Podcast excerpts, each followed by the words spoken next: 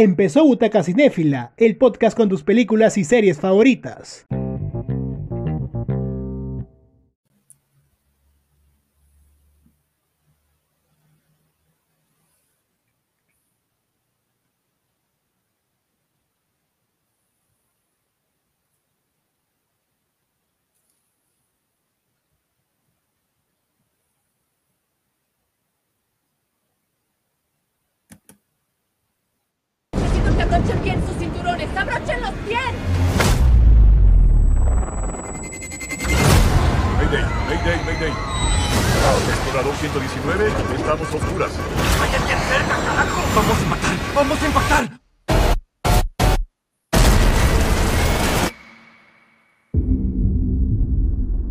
Cayeron en algún lugar de la isla Yolo.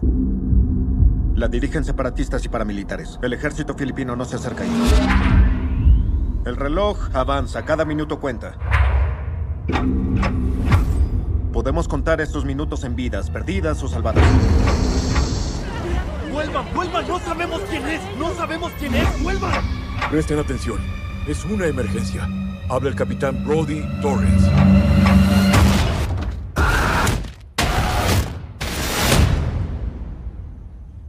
Este tipo me agrada. ¡Nombre! ¡País! Maxwell Carver, Inglaterra. Nombre. País.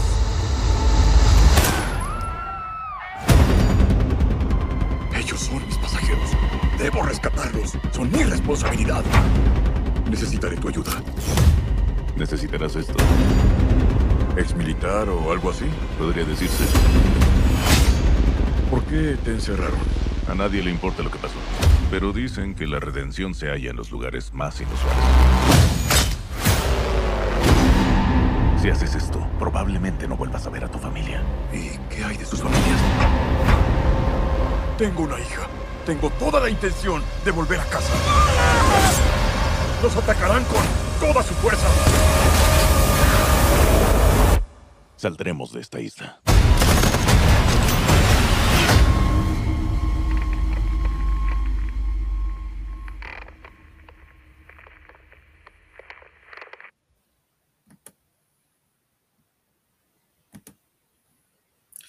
Bienvenidos amigos de Butaca Cinéfila.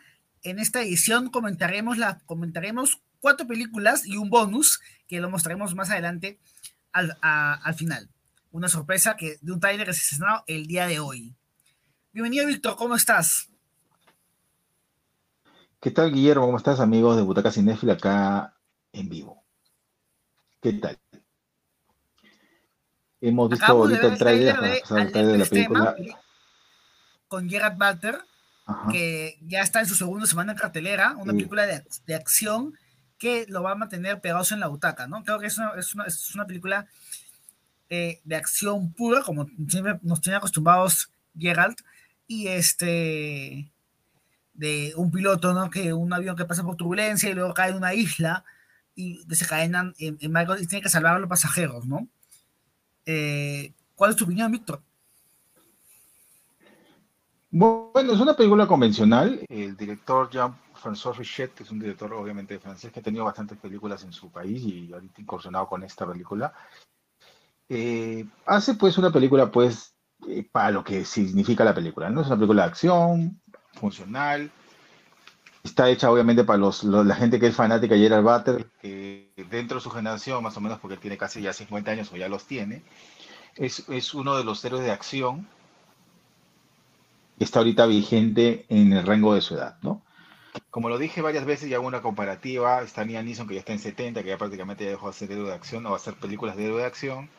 La generación de los seis, que son eh, Brad Pitt, Tom Cruise, eh, Keanu Reeves, este, y digamos, este, son ellos que los que se mantienen en esa, son los que nunca envejecen, y ahí sigue Gerard Butler eh, con Jason Statham, que están ahí en la base 5, ¿no?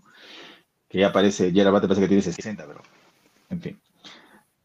Ahí también Claro, cumple con su objetivo Diesel. la película para mí. También puede estar Vin Diesel, sí. Vin Diesel ya tenía 50 años, también. Lo que pasa es que estoy haciendo la cronología más o menos para que la gente tenga una idea de cómo va la cosa, ¿no? Eh, plane, o avión, que ese es el término exacto de la película. Ha puesto el este tema obviamente para vender el título y es normal porque suelen cambiar para hacer un tema de, de ventas. Obviamente trata de un avión. Tuvo un accidente en avión y obviamente pasa una serie de peripecias el mismo. La película es efectiva, sí, porque, bueno, Gerard, Gerard Butler de cierta manera ha hecho pues la trilogía de Código Olimpo y ha funcionado. Y en las últimas que hemos estado viendo películas de él, realmente para lo que hace, que es acción, funciona, ¿no? Hace tiempo no está haciendo dramas y creo que está siendo eh, rentable para, la- para, para el tipo de películas que hace, pues de poco presupuesto, como esta, esta. Y el resultado pues ya se va a ir viendo a medida. La, la película se estaba más o menos en otros países hace un mes y ya está recaudando de a poquitos. A ver cómo le va, ¿no? Lo rescatable también de esta película que hay actores secundarios importantes en algún momento de la historia, ¿no? Como estaba, por ejemplo, Como el famoso Luke Cage. Ha sido pues el villano pues de, no Tony Goldwyn es el actor de este Ghost de Ghost el que hacía del chico que quería conquistar ahí. Paul Ben Victor que ha estado en una en una serie muy importante que es este El hombre invisible del año 2000 y obviamente eh, Michael Cotter que es Luke Cage como dices tú que está volviendo pues él es una persona que yo lo he estado siguiendo, a Mike Cotter, en- que tiene una notable serie que, este, que salía por Netflix, que era Luke Cage, un personaje de Marvel, ¿no? Indestructible, ¿no? Obviamente acá se, no a Luke Cage, pero da a entender un poco que el estima de Luke Cage todavía sigue con él. Entonces, si sumamos estos actores, que obviamente eh, tanto Gerald Butler como eh, eh, Michael Cotter son los principales y los otros están, están prácticamente secundarios que no... Digamos que la película en cierta manera está bien. O sea, la hora y media que dura esta película o un poco más cumple. Lo que pa- pasa es que yo noto que la película parece que estuviese acartonada con estigmas de los 80, ¿no? Como eso pues que ya sabes que va a pasar o ya sabes que, que los buenos siempre ganan. Entonces, digamos que por ahí eso hace que la película pues sea predecible.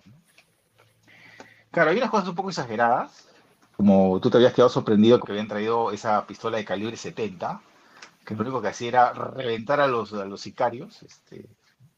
Pero obviamente pues es, eh, la película en sí va en más de otra cosa, ¿no? Es una película que va a funcionar para los fans, como lo dije, es una película que en cierta manera es facilista, pero creo que el producto final, a lo que la gente quiere, sale satisfecha. No sé tú qué piensas de, de obviamente, sobre la película. Es un género que, que siempre va, que es- estos géneros de acción siempre van a, o siempre van a, siempre, siempre, siempre van a caer bien en, en los espectadores, ¿no? En los cinéfilos. Eh, como, como tú lo mencionas, ¿no? Ya sean eh, Misión Imposible, Rápidos y Furiosos, eh, las películas de Liam Neeson, esa de Butler, o de Jason Statham, ¿no? Como la que vimos hace una, la de Gente Fortune que vimos hace unas semanas.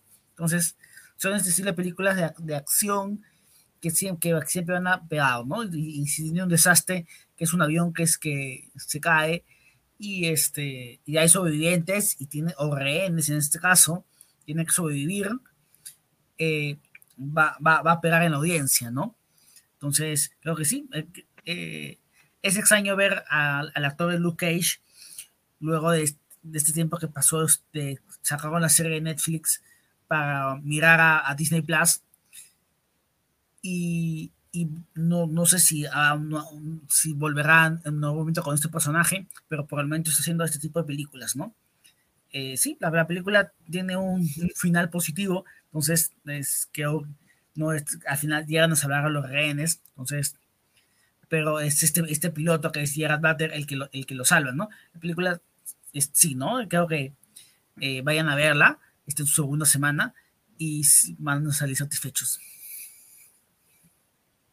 Sí, yo creo que el producto para lo que va, o sea, no es obviamente ah, lo máximo, pero para lo que va a funcionar, para si tú eres, por ejemplo, fan de Gerard Butler, te gustan las películas de acción, quieres estar hoy y media y un poco más, como dices tú, pegado a la butaca, eh, no vas a salir decepcionado de ella, ¿no? Es una película que cumple para mí con lo- a, lo que va, ¿no? A lo que va. No sé, Guillermo Corrales va a agregar algo o ya va a, aplicar el dolor con la calificación, diga usted. Yo a esta película le voy a, colocar un 8. ¿Cómo tú, ¿Cuánto la calificas, Víctor? Yo esta película, por todo lo que he mencionado, eh, que es una película pues que está bien todo eso, yo le voy a poner 5, como ya la había calificado en redes, yo creo que ya viste el comentario, por lo que he mencionado, ¿no? Gerald Butler, Michael Cotter, ¿va a funcionar? Sí, y digamos que 5, ¿no? Porque es una película convencional, eh, facilista, ¿no? Eso es lo que puedo argumentar de Plane, o más bien llamada Alerta Extrema, que es el título con el cual ha llegado a nuestra ciudad, nuestro país. Entonces, la película continúa en cartelera, así que vayan a verla. Y nos- nosotros regresamos en un momento con la segunda película de, la, de, este, de esa edición de Butacas sin Fila.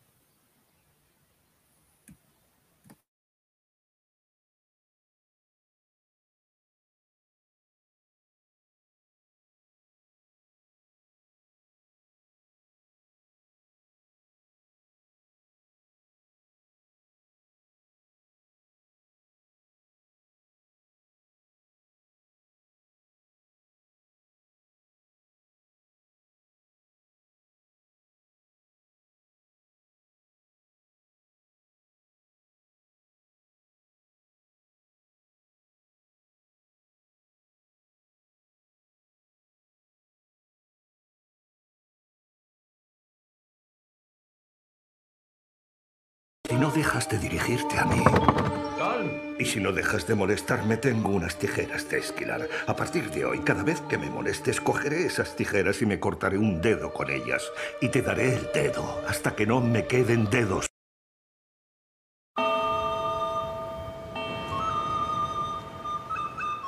Colmson y Larry, ¿vosotros dos no erais mejores amigos? Seguimos siéndolo. No lo sois. ¿Quién lo dice? No te sientes ahí. A ver, si te he hecho algo, dime lo que te he hecho. No me has hecho nada. Es que ya no me caes bien. Pero ayer te caía bien. Marca ya no quiere ser tu amigo. ¿Qué tiene, 12 años? ¿Qué narices os pasa a ti y a mi hermano? Es aburrido, Simón. Pero siempre ha sido aburrido. La otra noche te tiraste dos horas hablándome de lo que habías encontrado en la mierda de tu burra.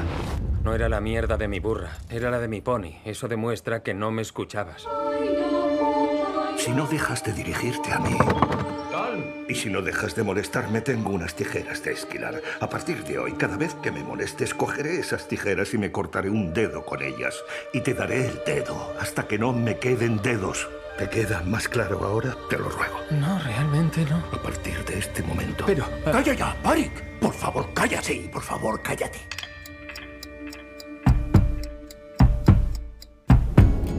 ¿No te gustaría que se cortase uno a ver si solo iba de farol? No, para nada. En el peor de los casos, seguro que podría tocar el violín con cuatro dedos. Vuelve con los tuyos, Parik. ¿Hablas conmigo? ¿Es así? ¿Por qué no hablas con Parik Sullivan últimamente? Eso no es pecado, ¿verdad, padre? No, pero es algo que no está bien. ¿Sabes a quién recordamos por su amabilidad en el siglo XVII? ¿A quién? Absolutamente a nadie. Pero todos recordamos la música de la época. Todos sabemos quién fue Mozart. Yo no, ya no vale tu teoría.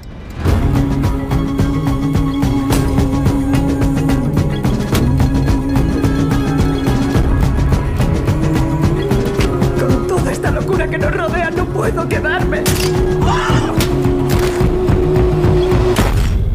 Vamos a dejarlo. No lo vamos a dejar. Acaba de empezar.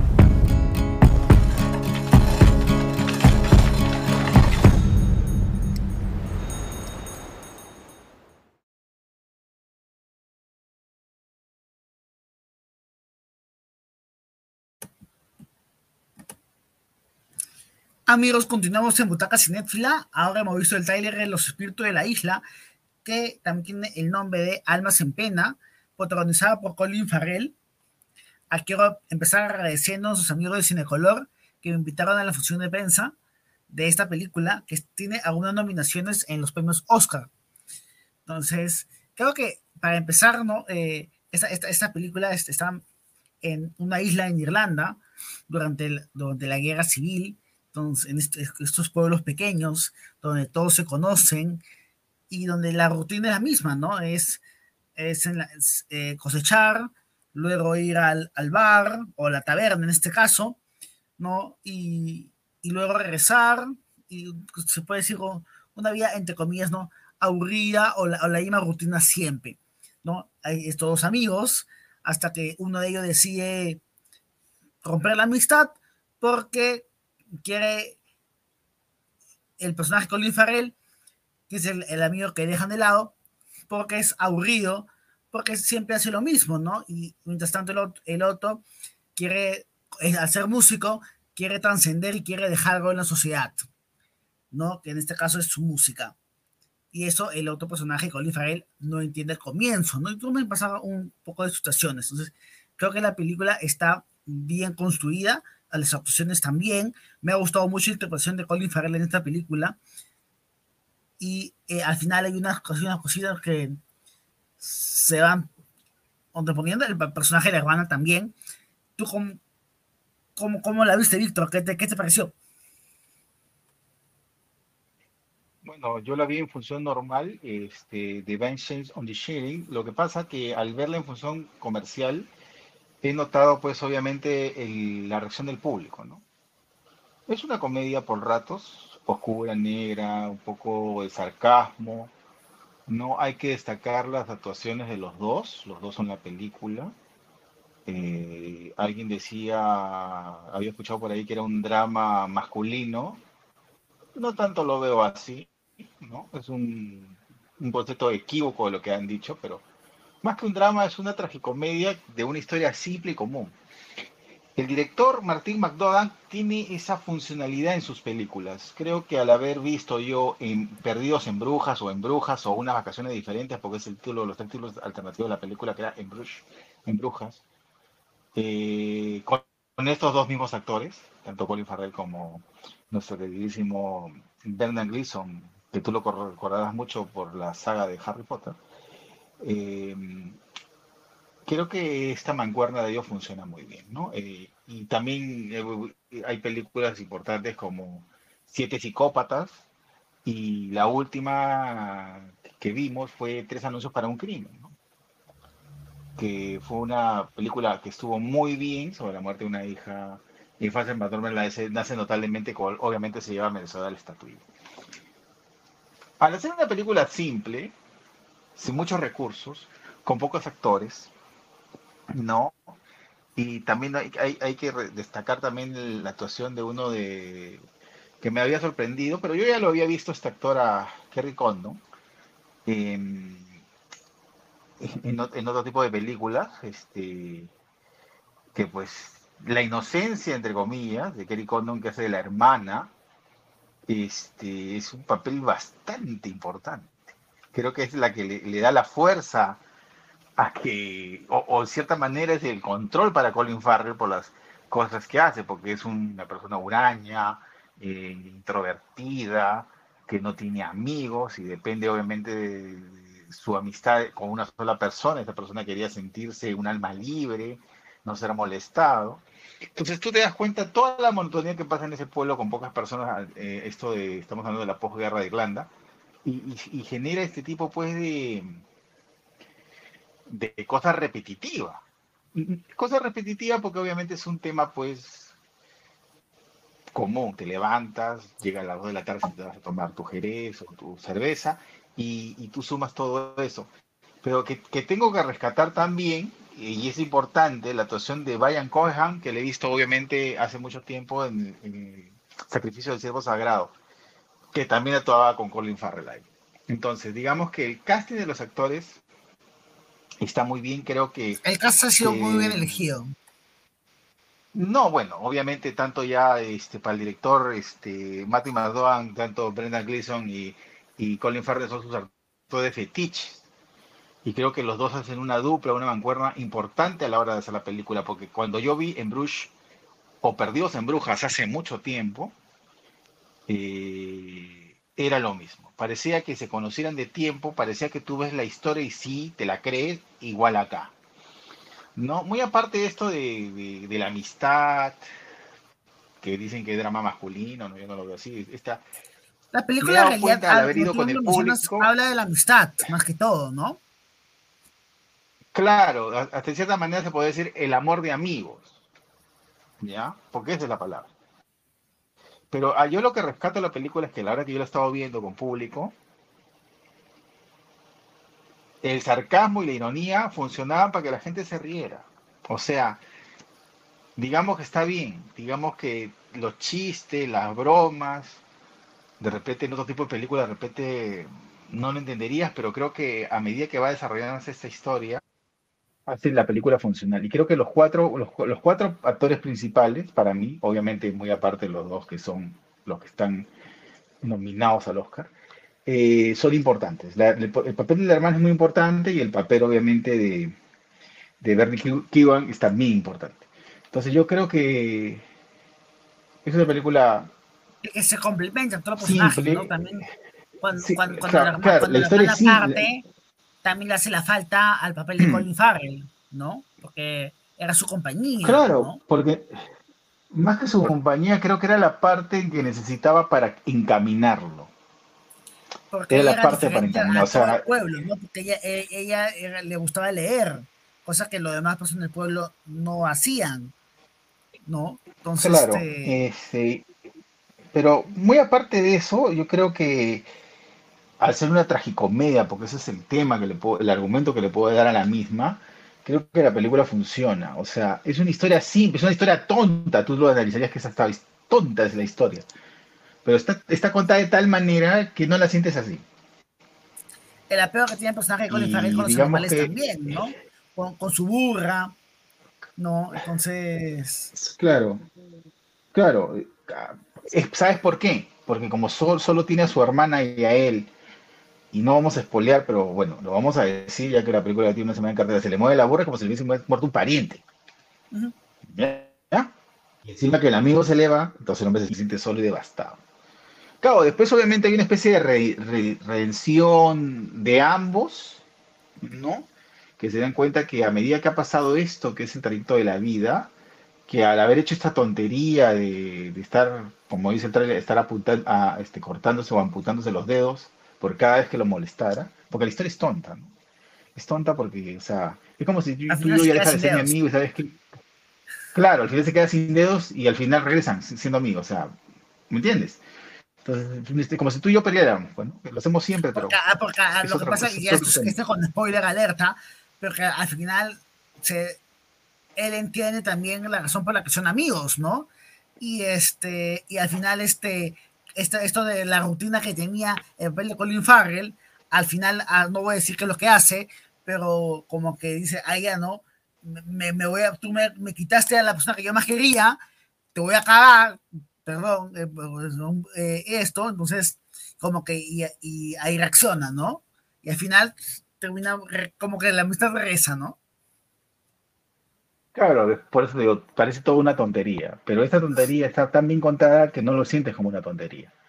Ese es el mensaje que te da el director, este... Es, una, más que todo es una, es, es una, es, como con comedia negra, ¿no? Claro, lo mismo pasaba en Embrujas, o Perdidos en Brujas pasaba lo mismo. No, claro, a mí, si tú me das una... Es muy parecida, ¿no? Por el tema de no solamente que están los dos, los dos protagonistas, sino por el tema de que también hay el valor de la amistad que resalta en la película. Claro, en Embrujas era algo parecido, pero para mí, si yo hago una comparación entre esta y Embrujas, a mí Embrujas me gusta más. ¿Ya? No obstante, tengo que resaltar que es una buena película. Creo que las dos, los dos están bien nominados, ¿no? Al Oscar, no, no hay que negar lo que no es. Creo que eh, merecidísimo. Eh, Colin Farrell obviamente ha sido en su momento el- uno de los, En el Oscar uno de los personajes más... en los BAFTA, en los Critics Choice. Sí, por eso te digo. O sea, ti- la película tiene varias Claro, nominaciones. todo es una, es una, claro, todo es, un- es una suma de todo. Yo, yo creo que, como he dicho, ¿no? Eh, la nominación para actor secundario está muy, ya casi, digamos, cantada, que quién va a ganar, que eso ya lo hablaremos con querido eh, Memo en otro momento, con un invitado especial.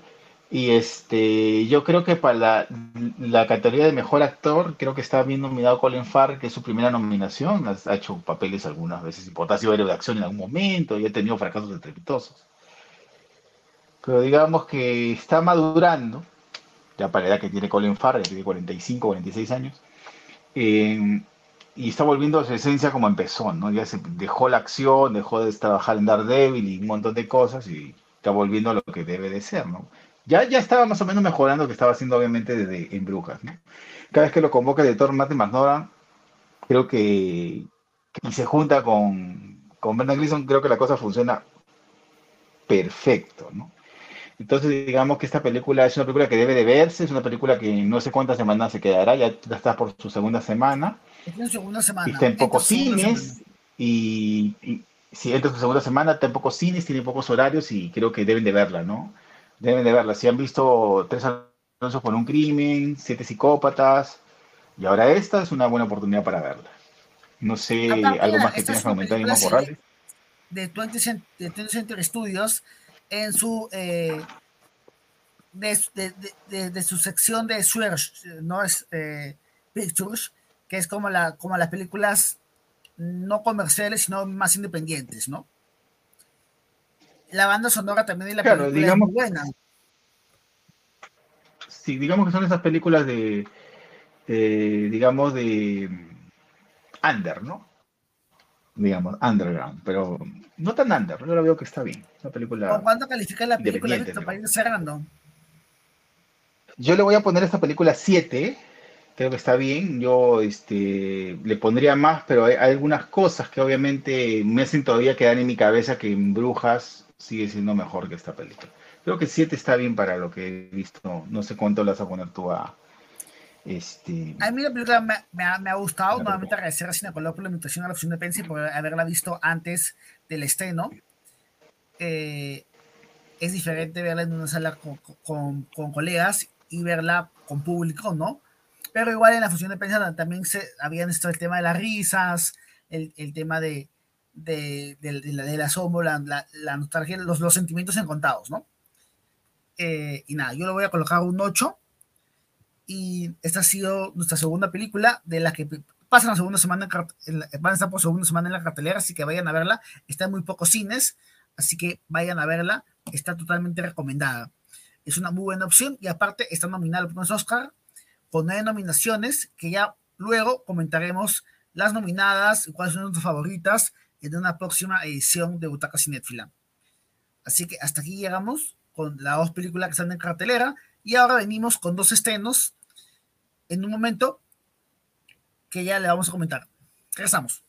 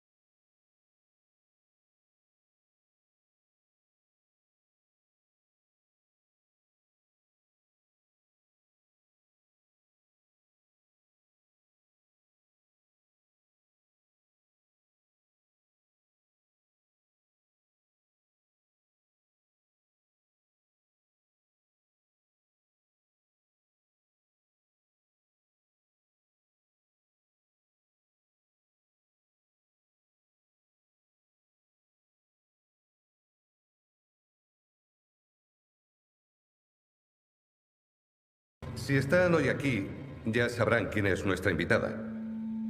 Lidia Tarr es muchas cosas.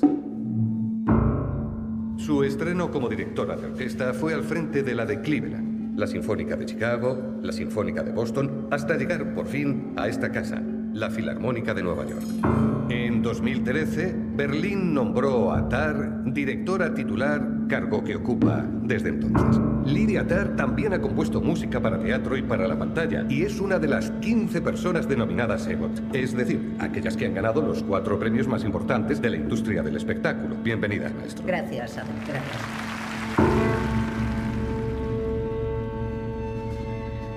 ¿Qué tal va lo de componer? No muy bien, sigo oyendo algo. Schopenhauer medía la inteligencia de un hombre por su sensibilidad al ruido. ¿Alguna vez te sientes embargada por la emoción? Sí. Sí, me pasa.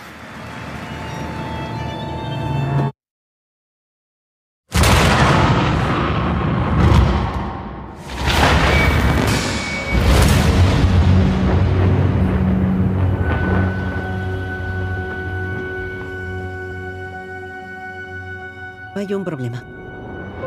He recibido otro mail muy raro. No debemos vernos implicadas en ningún lío. Estoy preocupada. Se está empezando a encerrar en sí misma. Para bailar la máscara debes servir al compositor. Tienes que sublimarte, renunciar a tu ego y sí, a tu identidad. Debes plantarte ante el público y ante Dios sin borrarte.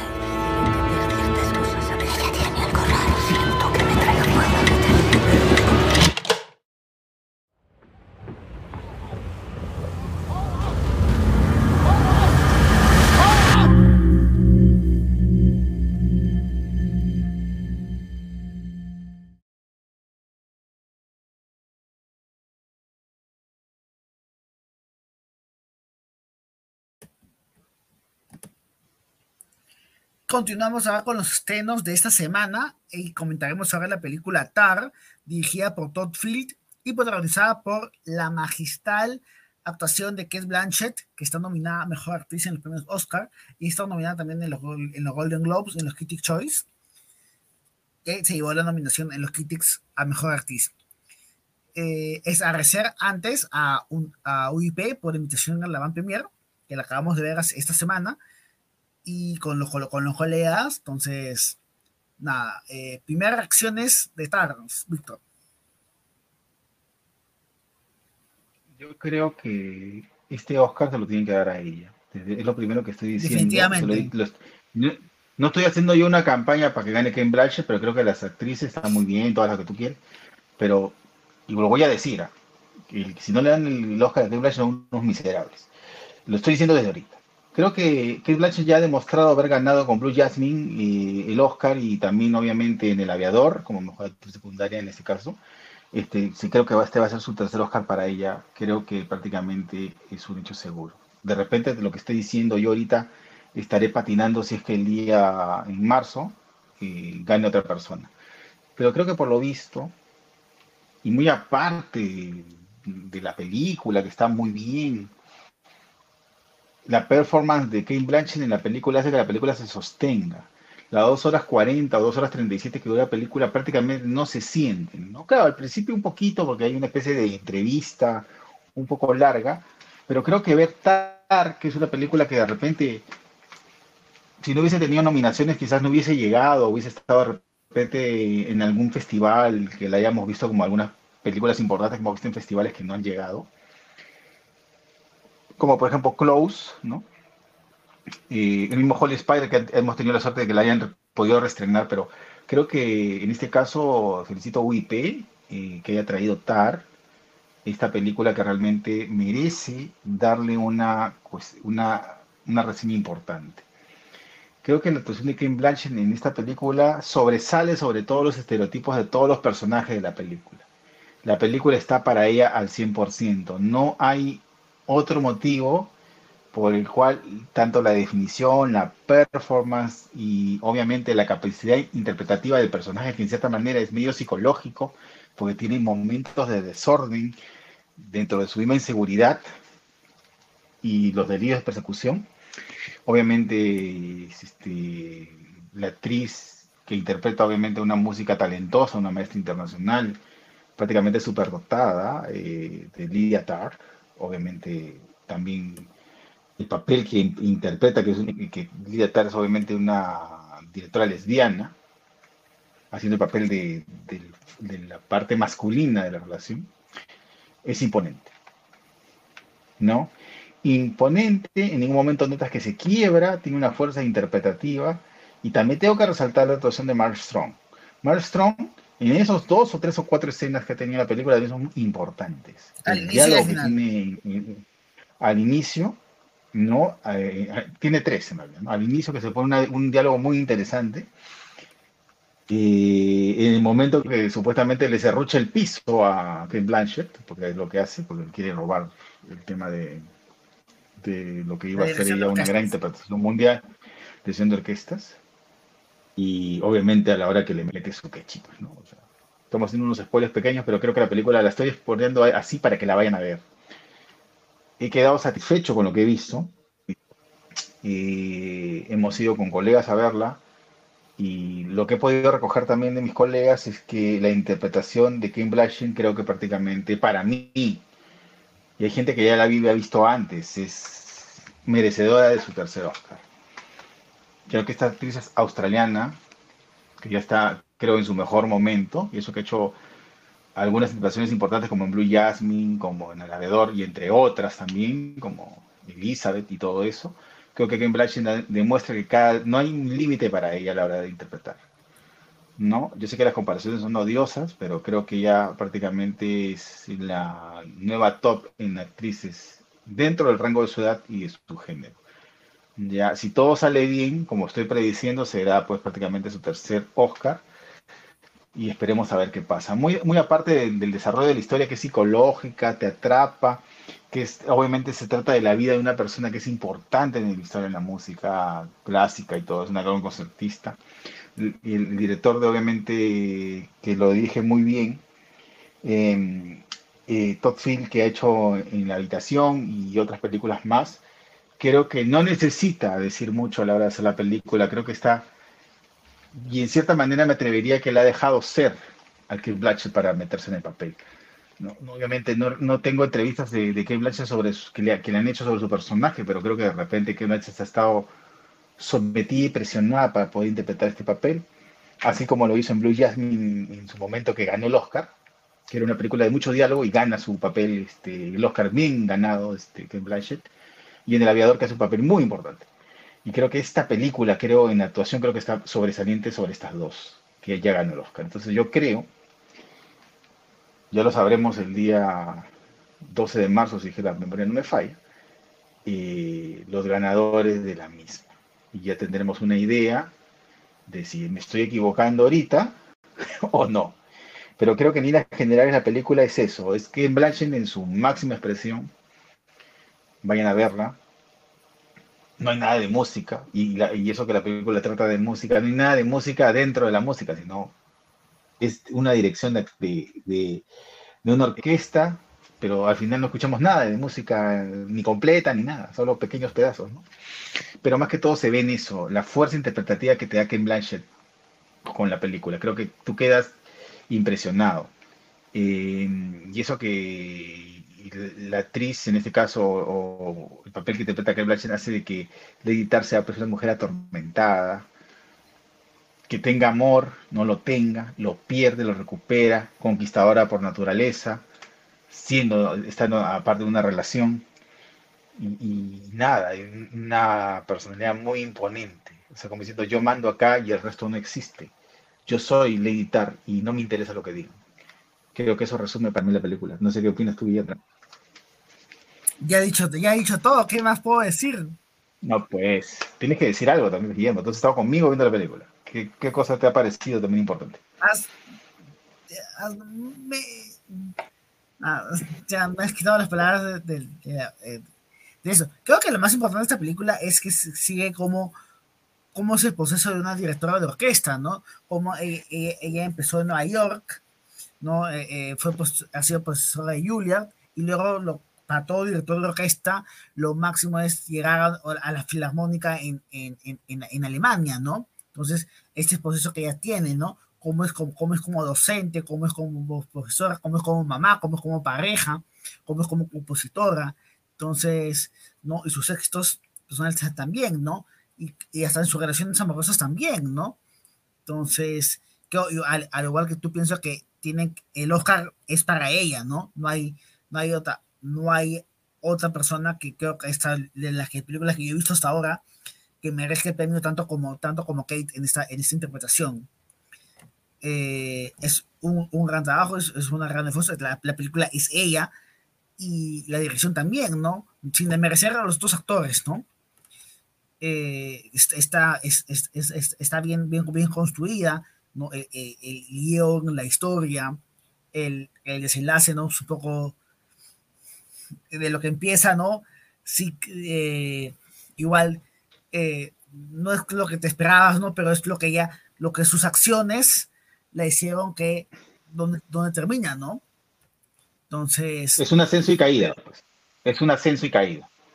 Un ascenso claro, y caída. Entonces, Eso es lo. Sí, entonces, no porque eso enseña que todo, todo acto tiene consecuencias, sean buenas o sean, o sean malas, ¿no? Entonces, pero tuvo que, para seguir siendo uh, directora de orquesta, tuvo que irse al otro lado del mundo, ¿no? Entonces, donde quizás la conocían y no sabían lo, lo que había pasado, ¿no? Como también había, como, como también, como también tenía, eh, como, como siempre, como en todos lados hay celos, envidias y cosas cuando eres, cuando eres exitoso. Entonces, sí, sí, la, la, algunos, algunos cachitos de música, ¿no? Pero, eh, no, porque no es una película musical, pero más que todo se ve esto, esto de cómo es, cómo, cómo es una directora de orquesta, un director de orquesta y cómo trabaja, ¿no? Que es, en una parte de la película se ve que el, el director de orquestas es un dictador, ¿no? Eh, con, con, con, lo que tiene a, a, a, a, su mando. Entonces, creo que sí, creo que la, la película está en, está estreno. Vayan a verla. Sé que, al igual como hemos visto All Spider o, o After Sun, eh, o otras películas que también están, o la de Michelle Guillot, eh, que están nominadas al Oscar, son, películas que, es, que están, bien, están bien nominadas. Eh, para ir cerrando, ¿con cuánto calificas, Víctor, esta película? Yo quería acotar una cosita más antes de, de, dar la calificación, que va a ser obviamente recontra positiva, es que es una película que quiera verla. Hay que ir a verla porque yo no creo que se quede mucho tiempo, porque es una película larga, de estreno limitado en pocas salas, y yo sé que va para un público o un nicho de película, de persona que es muy cinéfila y es, es, es una película que hay que ver. Creo que todo cinéfilo o toda persona que hace, aparte de nosotros que somos cinéfilos, críticos o fanáticos del cine o, que nos encanta el cine, eh, o enfermos del cine, como diría mi amigo Enrique Silva, que le mando un saludo, eh, hay que verla. Es una película que tienes que verla, no solo porque Kate Blanchett esté nominada, sino por todo el efecto que genera la película. Tú, estas dos horas 40, como lo reitero, es tan fuerte la interpretación de ella que no te sientes que la película te aburra. Es más, quieres que siga, quieres que siga, quieres que siga. Mi calificación a esta película, o, o empiezas También tú. otro punto, pero antes que de la puntuación, es el tema también de la salud mental, ¿no? Porque por algo ella tiene esta, esta como paranoias, ¿no? Entonces también la, la, la presión que ella tiene eh, hace que tenga estas paranoias y el tema también de la, de la familia, ¿no? Antes tenía una pareja, tenía una hija y la hija la admiraba claro. mucho, quería ser como ella y hasta claro. defender hasta el bullying a la niña que le hacían en el colegio. Entonces, y, y algo que me, también me había, me, sí, algo que me había olvidado también de decir que obviamente eh, la actriz, o sea, perdón, Lidia Tar se había supuestamente criado en Perú un momento. Vino a visita, ¿no? Claro, vino a visita y se quedó de niña, ¿no? Y se quedó impactada. Y tenía sus traumas también, sus demonios internos que tenía que curar ella, ¿no? su, este, su especie de paranoia constante. Guillermo Corrales, te voy a hacer el honor que tú califiques primero la película antes que yo. ¿Cuánto le vas a poner a dar? Yo le voy a colocar un 9 a esta película por la actuación magistral de Kate Blanchett, por la dirección y por la historia. ¿Tú, Víctor?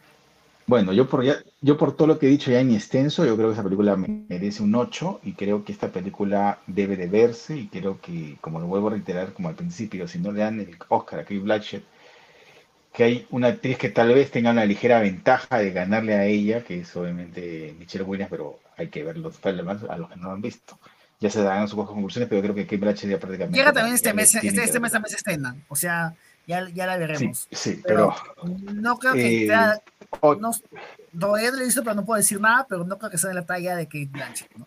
Aparte porque en este caso de Tar es un rol protagónico y eh, en la otra película no es tan protagónico, ¿no? Porque si se centra más en, en el protagonista, ¿no? Que es, eh, en este caso, Spielberg. Sí, pero ya lo, ya lo hablaremos porque ya, este, ya lo Cuando hablaremos en extenso cuando la, cuando la, cuando Pero la igual, veamos. esta Pero bueno, es muy parecida a All Spider o a Babylon, que, han, que sí han, han tenido más de dos semanas en cartelera, ¿no? Babylon todavía continúa en cartelera, entonces va a aparecer el mismo público, ¿no? O sea, ellos sí creo que la película se pueda quedar más de dos semanas en cartelera. Sí, va, En sí, va- va por, por eso te digo, hay, hay que aprovechar que ahorita está, digamos, en varias salas que van a poder de repente ver a ciertas personas que no van a accesarse porque eso se va a ir cerrando y va a ir de repente ya un nicho más pequeño de salas, ¿no? Yo creo que puede que puede que tal se quede tres semanas, pero ya en salas limitadas. Yo creo que esta es su primera semana y hay que aprovecharla en verla en los cines en que está, porque va a ir desapareciendo, le van a quitar funciones, que es lo normal en este tipo de películas, ¿no? Es lo normal, ¿no? Pero bueno, eso es lo que le digo. Ocho, vayan a verla. Tar creo que es una buena propuesta diferente para estar viendo lo de siempre. ¿no? Listo, así que vayan a ver, vayan a ver Tar, que esta semana estreno. Es una película que, con la increíble Kate Blanchett, que es una actuación magistral, como esta directora de orquesta, y no se van a arrepentir. Totalmente recomendada. Regresamos con la siguiente película que está en cartelera. Ya volvemos.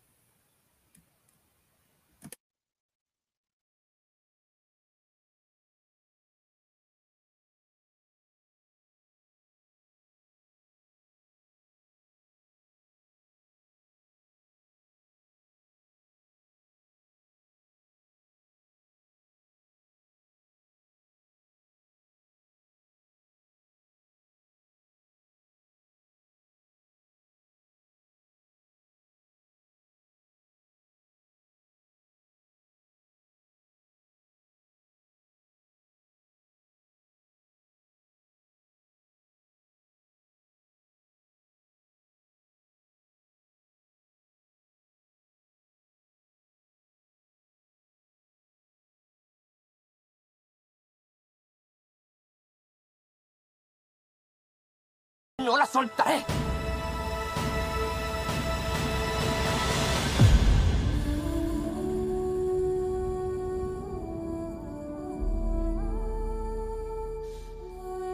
Llamaban al Titanic el buque de los sueños. Y lo era. Realmente lo era.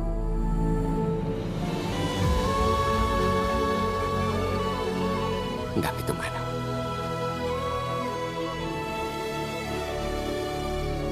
¿Confías en mí? Confío en ti.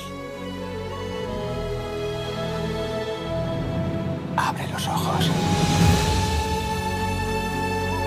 Estoy volando. Jack.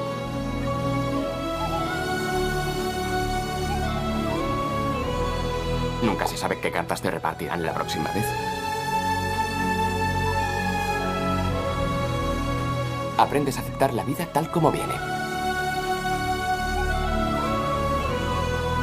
Así, cada día cuenta.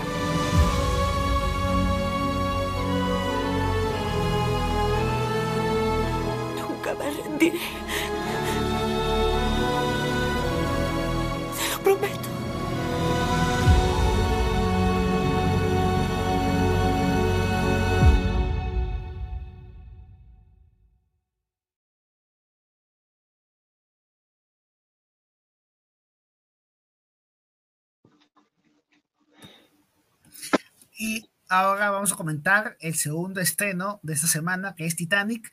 en su versión de aniversario por su 25 año de estreno. Que esta película va a la par con un documental que ha lanzado James Cameron en la plataforma Disney Plus, que es sobre cómo, cómo se grabó esta película y donde también nos cuenta algunas reacciones de, de que, ya spoiler alerta el documental, de que Jack sí puede haber estado vivo.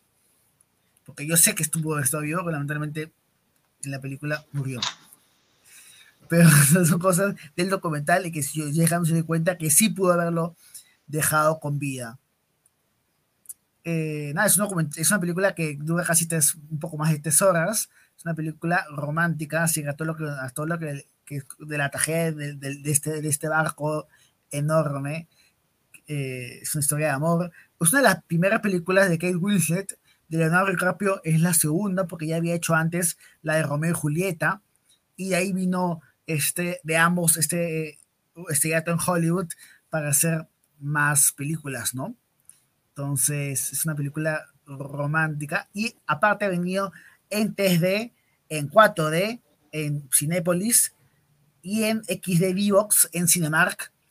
Y, pero tienen que verla en 3D porque los efectos de, esta, de, de la película están muy bien, muy bien logrados. ¿Cómo estás, Víctor? ¿Qué, no, ¿Qué, te recuerda esta película, en realidad? Empecemos por ahí. Bueno, yo, yo recuerdo que James Cameron, que últimamente lo vimos en Avatar, que le hecho un homenaje a todas sus películas, y te darás cuenta cuando te dije eso y tú no me creías y después te diste cuenta. Yo me acuerdo que para esta película James Cameron había invertido e hipotecado su casa, le había pedido a 20th Century Fox y a Paramount Picture, a las dos distribuidoras más importantes, porque la película en realidad la han hecho con las dos distribuidoras, que ahora la tiene otra obviamente. Eh, esas dos distribuidoras eh, prácticamente hicieron el esfuerzo para recaudar la cantidad de dinero para hacer la misma. La película costó como 200 millones de dólares en esa época, estamos hablando hace 25 años, en el año 97, y era un montón de dinero.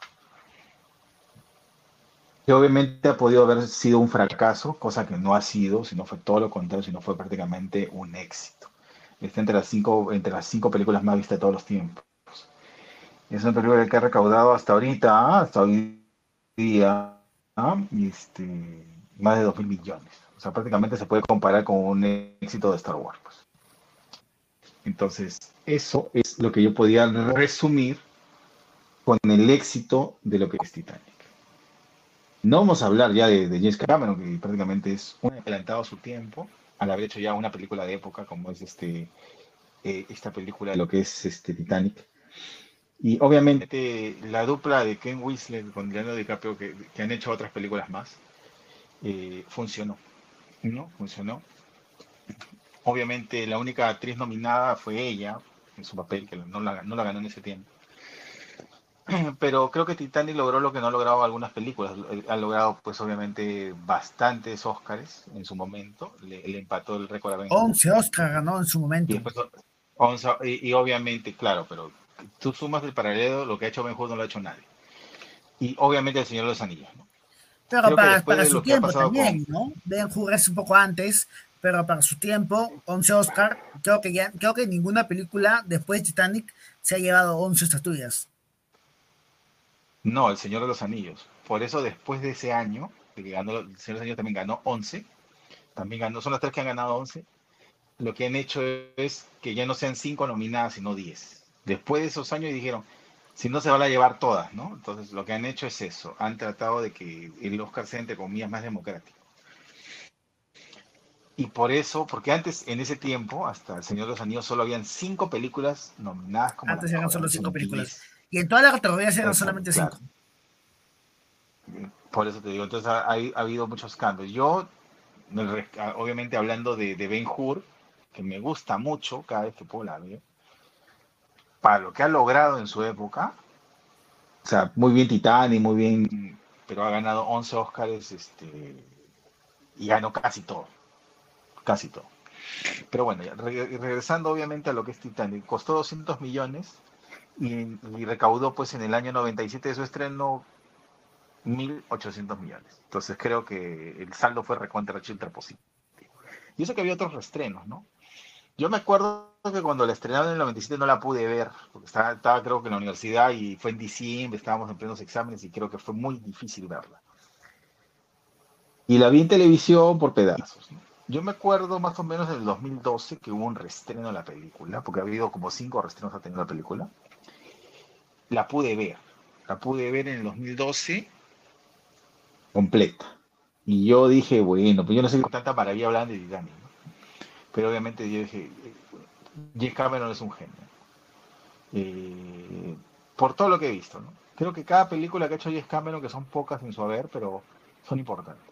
Siempre he dicho que James Cameron, en cierta manera, es un adelantado a su tiempo. Se demoran en hacer las películas. Algunas no le han salido bien, pero digamos que en líneas generales tienes en tu cabeza Terminator, tienes en tu cabeza pues Titanic, tienes en tu cabeza en cierta manera la primera de Avatar, las tienes. Pero toda, la, pero toda la película que él ha hecho siempre es- eh, cada una ha estado adelantada a su tiempo, ¿no? En este caso, bueno, Terminator, luego Titanic y Avatar son un ejemplo, ¿no? Igual este del, del Avatar 1 y el Avatar 2 hay una diferencia también. Sí, pero por eso te digo, estoy citando esas, esas cuatro películas, El secreto del abismo, eh, Titanic, Avatar y, y digamos que James Cameron en cierta manera, tú te quedas con esa idea de él, ¿no? Él es una persona que está adelantada, ya tiene ya 70 años, ya ha hecho grandes películas que, que en cierta manera eh, por, por décadas nos ha marcado, ¿no? En el 84 Terminator 1, en el 92 Terminator 2, que fue notablemente superando a, obviamente por los efectos y todo eso, a, a la otra. Eh, en cierta manera, antes el secreto del abismo, mucho antes. Eh, también, ah, obviamente, Avatar y, y, bueno, y Titanic, ¿no? Entonces, claro, yo, yo, yo, yo me gusta mucho las películas de James Cameron. y Yo le tengo mucha simpatía a una que obviamente hay gente que no le gusta mucho, que es Mentiras Verdaderas, que es muy, muy divertida pero eh, es la que más me gusta, este, muy aparte de todas estas que son prácticamente películas que van a pasar el tiempo. Podemos decir también que James Cameron es un director que ha hecho todos los géneros, ¿no? Sí, eh, au- aunque le falta, creo, hacer terror, porque eh, eh, más que es- el misterio del abismo no está en terror, sino es un poco de suspenso. Claro, ha hecho piraña. Más. Ha hecho suspenso que Piraña, terror, ¿no? pero está por ahí. Sí, digamos. Entonces creo que ya este dijo James Cameron que creo que va a ser un un par de películas más y ahí ya se retira. Después creo que Avatar ya cuelga, pero esperemos que no. Está tanto a la par como Spielberg, ¿no? que son, creo, los directores más importantes que hay ahora. Hay otros, obviamente, pero creo que dentro de la memoria colectiva, creo que lo que ha hecho James Cameron siempre, quieras o no funciona. ¿no? Entonces, digamos que por todo lo realizado, obviamente, en Titanic, y, y no, no, no hemos hablado de la película porque no hay nada que hablar de la película, sino estamos dando datos sobre la misma. Creo que Titanic, muy aparte de ser una historia de amor y todo eso, es una película que pues, obviamente te va a cautivar por la historia en sí, ¿no? La música también, ¿no? Claro. La canción principal que es Muy Celine claro. Dion, que le interpretó, ganó un Oscar también. Claro, lo que pasa es que todo, todo, todo fue positivo para esa película. Digamos que esa película le salió todo. Es como El Señor de los Anillos. Dijeron, ¿por qué la 1 no la nominaron? ¿Por qué la 2 no? Y cuando llegó Retorno al Rey ganó todo. Creo que la Academia esperó que se junten las todas para hacer como si fuera una sola y por eso se llevó todo. Entonces lo mismo pasa acá Claro, con... la- en el caso de, en el caso de los eh, anillos, las películas eran, no, no tenía un final cada película, entonces era todo continuado. Yo supongo que han esperado que sea la tercera han- por eso, cerrar han esperado ciclo, ¿no? y por eso se, y por eso se llevó todo, pues, ¿no? Se llevó todo. Entonces, digamos que esas son las tres películas que tienen los récords Ben Hur, pero que yo le doy más mérito que al resto porque no había, en ese tiempo no había efe- efectos especiales y todo guion, o sea, las categorías han ido cambiando, ¿no? ¿No? Y ganó, ganó, pues, ganó todas esas, este, de Ben Hur, ¿no? Entonces yo le, ¿Con por eso cuánto le doy el mérito, calificas? porque había menos ¿Con cuándo calificas Titanic? bueno, Titanic en su momento yo este, le, le he puesto este, 8, ¿no? 8. eh, ya verla en cine obviamente me dio pues una idea, porque yo dije, ah, este es un melodrama llorón, ¿no? Pero eh, cuando la vi en televisión no me sentí muy satisfecho. Cuando la he visto ya por segunda vez ya reestrenada en el 2012, sí, ya podría decir que sí. es un genio por todo lo que hace, no por simplemente la historia de amor, sino por todo. Y yo a Titanic por eso le pongo 8. Pero ahora en, en, en, hay que verla en 3D y si se puede ver en 4D o en, o en XD o en DOX, eh, los efectos y la, en, la, en una pantalla de cine, como se debe ver las películas, es otra cosa de Titanic, ¿no? Entonces, otra sensación te da la película. Y este, nada, yo le voy a colocar a Titanic un 9, más, más que por historia de amor, por lo que, por lo que transmite la, la película y por, lo que, por el legado que tiene, ¿no? Eh, nada, así que vayan a verla, está en estreno, la película va, se va hasta el día miércoles en la cadena de cine, así que vayan, vayan a verla, ¿no? Si la han visto, vuelvan a, sí, vuelvan vayan a, a verla. ver. Porque... Sí. Y también vean vuelvan a verla y vuelvan a llorar. De Titanic, para que James Cameron cuente, cuente los datos de, durante el rodaje de la película, eh, algunos eh, datos curiosos y, y, y, alguna cosita más, ¿no? Como el caso de Jack, que sí pudo haber sobrevivido. Bueno, claro, obviamente son como dije te, al principio de esto, teorías especulativas, pero eh, vamos a ver, pues sí, yo sé, es, es parte, parte de, de, de, lo que quiere James Cameron. Claro, porque se decía por ahí, y con eso terminamos, que no me has dicho tu calificación todavía. Sí, la has puesto 9, ¿no? Este, decía por ahí que, que se iba a hacer Titanic 2, ¿no? Estaban haciendo, estaban, lo estaban convenciendo para que haga Titanic 2 para decir que sí, Jack estaba vivo, ¿no? Y se no, y, va a hacer otra y, y han, habido, han habido otras versiones de Titanic también, pero ninguna como la de James Cameron. No, pues, pues te estoy diciendo, ¿no? Y hay una historia No negra si sobre el barco de 2002, Titanic ¿no? que...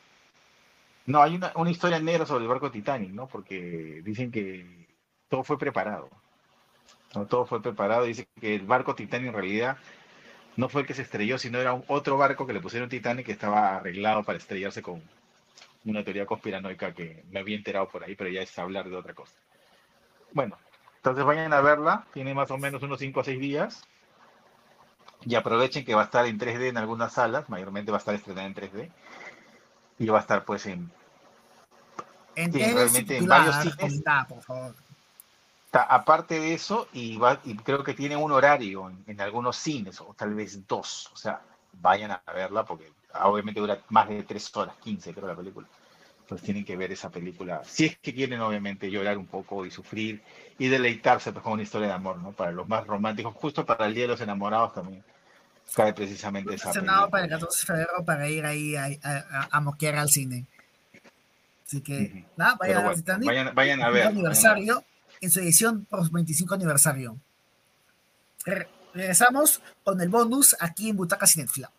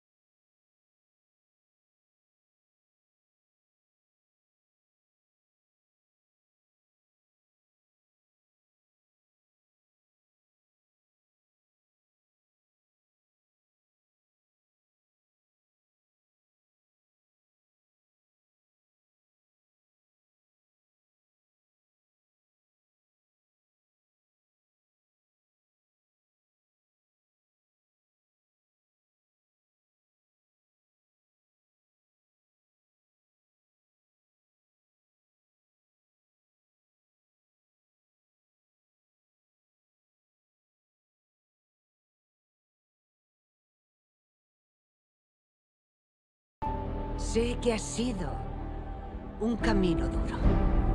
Pero aquí estáis, formando esta magnífica familia.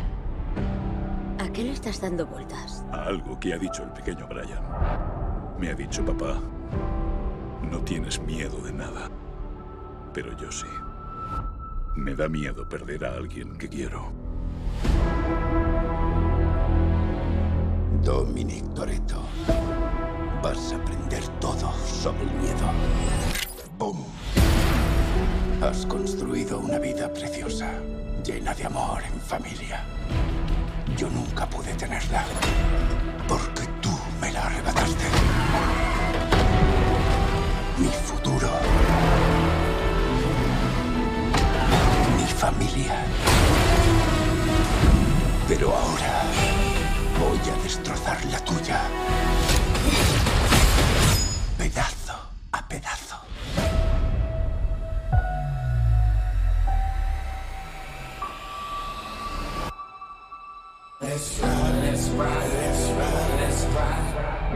Viene a por ti con todo.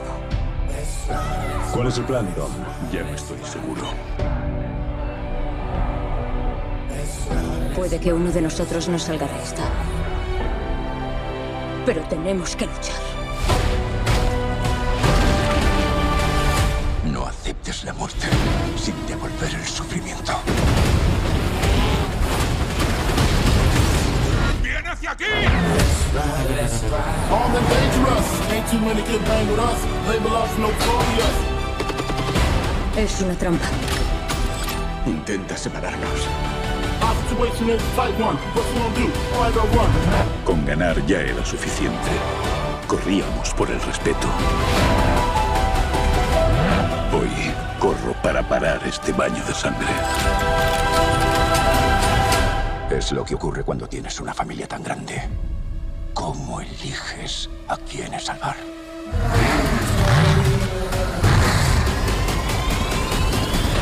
¡Corramos!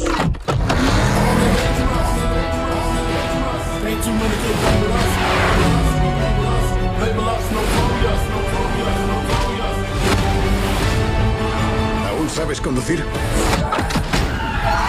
¿Tú qué crees? Empieza el show. ¡Vámonos! Los iguales se reconocen.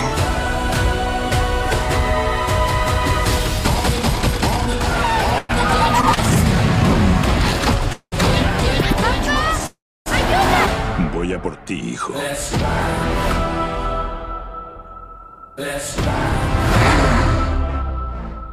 Ahí vienen. Nunca podrás acabar con mi familia.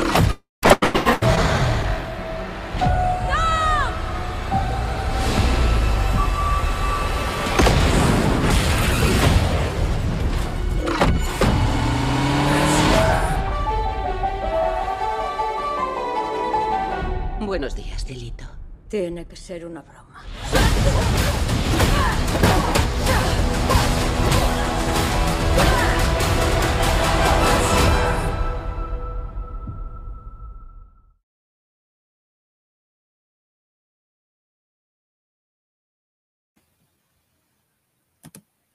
Y para cerrar esta edición especial de Butaca Cinéfila, nuestro bonus es el Tyler recién estrenado de Rápidos y Furiosos 10, que, hace, que, hace, que se estrenó hace unas horas, el día de hoy, y que la película se estrenará este año.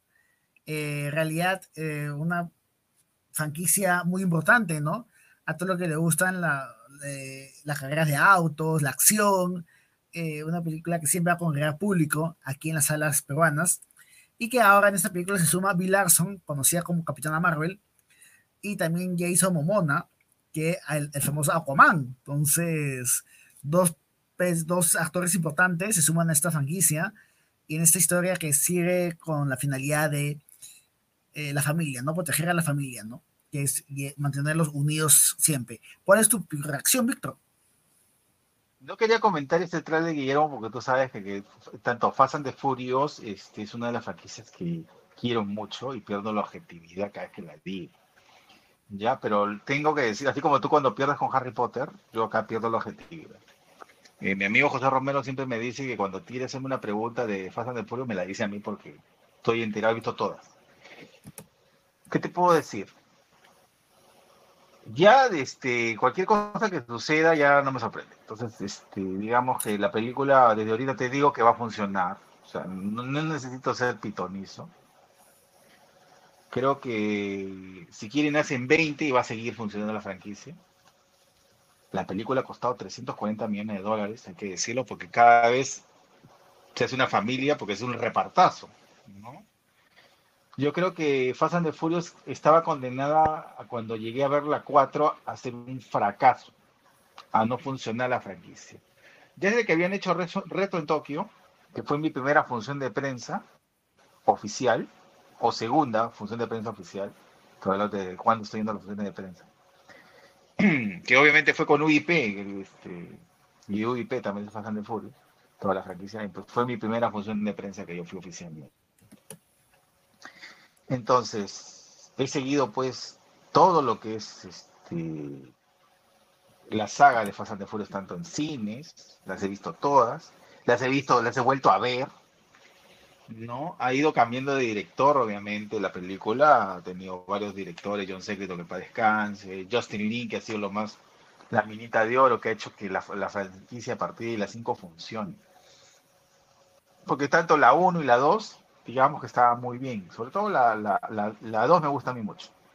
Eh, después, obviamente, en la 3 hay una especie de, cambio, porque no quería.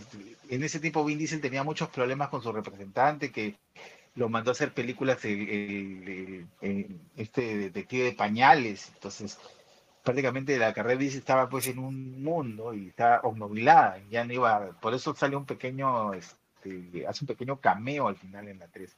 Pero no estaba destinado regrese él. Retoman la franquicia en la 4 y la 4 eh, creo que es la peor película de Fast and the Furious para mí. Y ya, y para mí yo dije, la, la, la saga estaba condenada a quedarse ahí. Creo que a la hora que toman este, este reboot que le hacen a la película en la 5, que los personajes que matan, en algunos reviven y regresan, este, le da un hilo de continuidad a la misma y hace que la, la la, la saga se encarrile en lo que viene a ser lo que es ahora. Una franquicia realmente vendible y funcional. Solo falta que se peleen con extraterrestres. Se han peleado con tanques, contra avionetas, contra helicópteros. O sea, ya prácticamente ver Fast and the Furious no tienes que verla pues que vas a criticar la película, sino tienes que verla. Yo acá sí no voy a opinar. Tienes que verla con otros ojos, con los ojos de fan. ¿Ya? Eh, entonces, estoy esperando con ansias el 19 de mayo, que creo que es el anuncio oficial de la película. Esperemos que no me equivoque en la fecha. Ya quiero que sea ahorita, ya mayo. Que termine el Oscar una vez y que empiece. Empiece y, lo bueno. y, todo el, reparto que tiene, ¿no? Eh, de actores que han, han estado, han regresado, ¿no? Y actores como Helen Mirren, eh, John Cena, Jason Saham, eh, Michelle Rodríguez, ¿no? Eh, actores que se, han permanecido en la franquicia, al menos en las últimas, ¿qué te, te digo? ¿Seis películas? Claro, y aparte hay actores que ya no están con nosotros, como Paul Walker, ¿no? Que ha sido lo más triste de esto. Eh, sí, digamos que la franquicia siempre se va, va, a funcionar, esta franquicia. Dicen que va a ser la última. Obviamente ya Vin Diesel tiene 55 años no le va a dar pues también de repente el físico para hacer todo lo que ha hecho en toda esta franquicia que ha sido realmente funcionable. Y yo sé que esta franquicia queda en la mente de uno.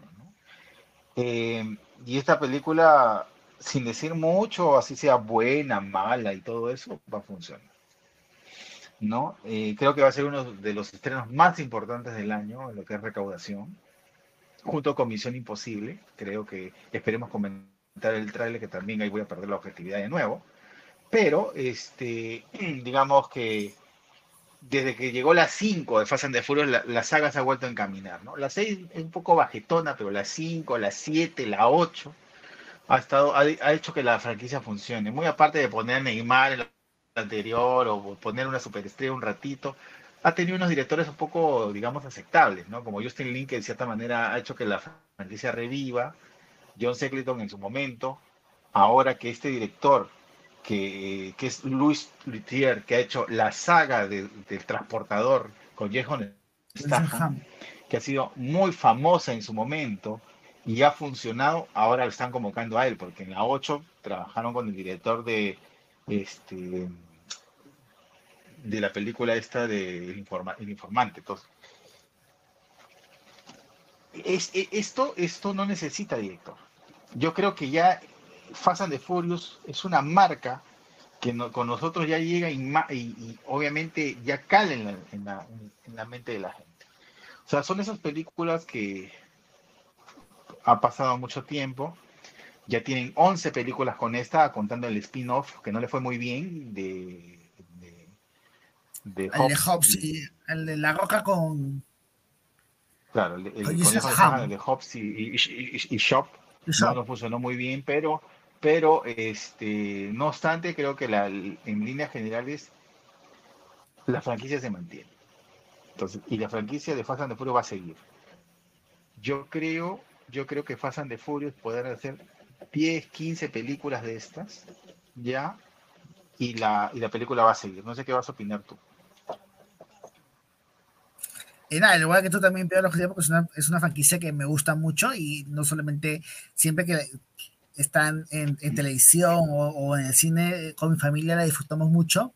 Porque es una familia, es una, es un- es una película que la puedes ver en familia y, y, y- y- va a gustar, ¿no? No solamente por las actuaciones, por la parte de acción, por lo que te cuenta, porque está, está, eh, a pesar que ha tenido varios directores, está, está bien construida la película, ¿no?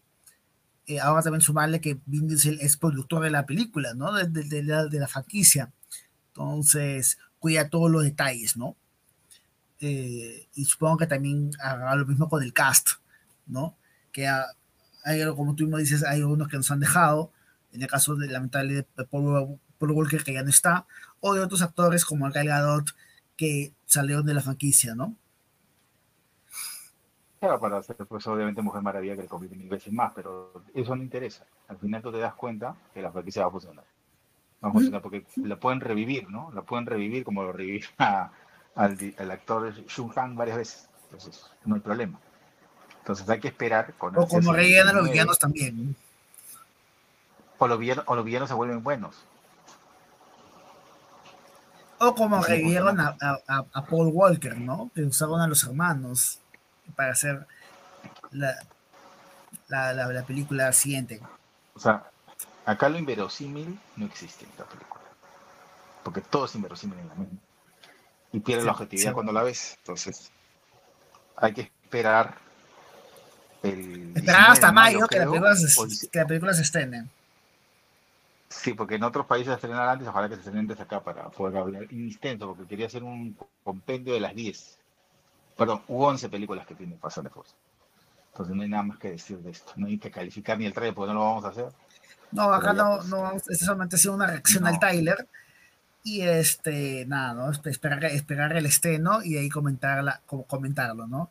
Eh, nada, esta es una película de Universal, de UIP, que siempre son muy, muy buenas, son, es una muy buena distribuidora con nosotros.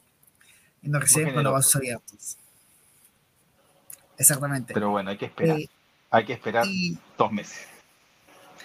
Y nada, quiero, quiero eh, dos anuncios. Uno, que el día de hoy partió a los 91 años el director español Carlos Saura.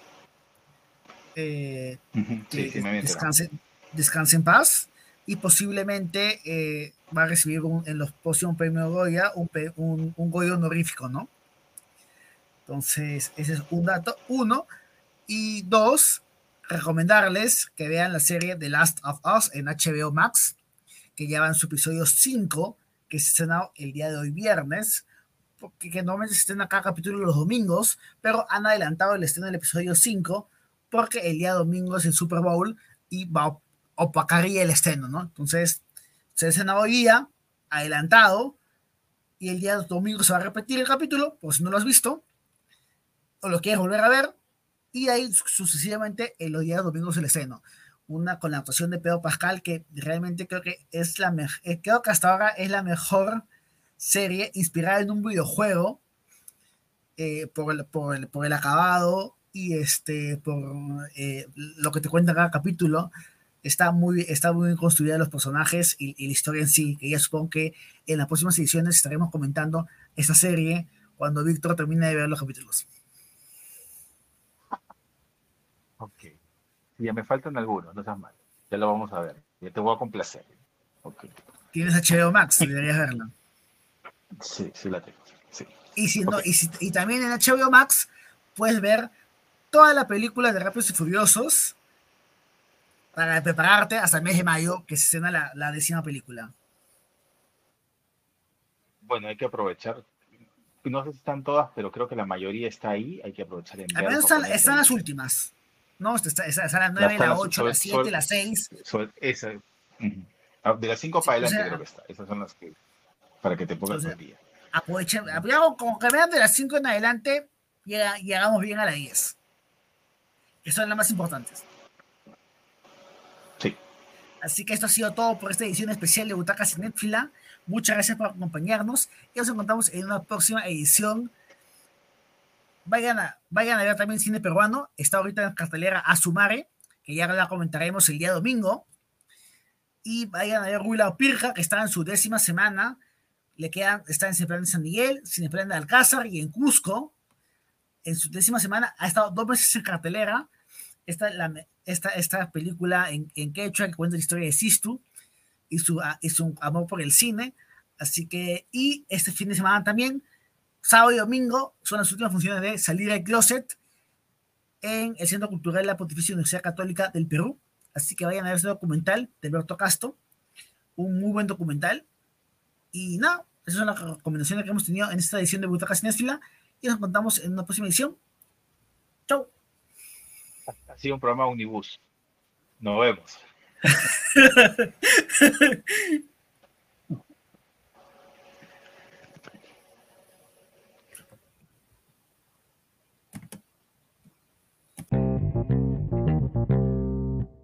Y esto fue Butaca Cinéfila, el podcast con tus películas y series favoritas.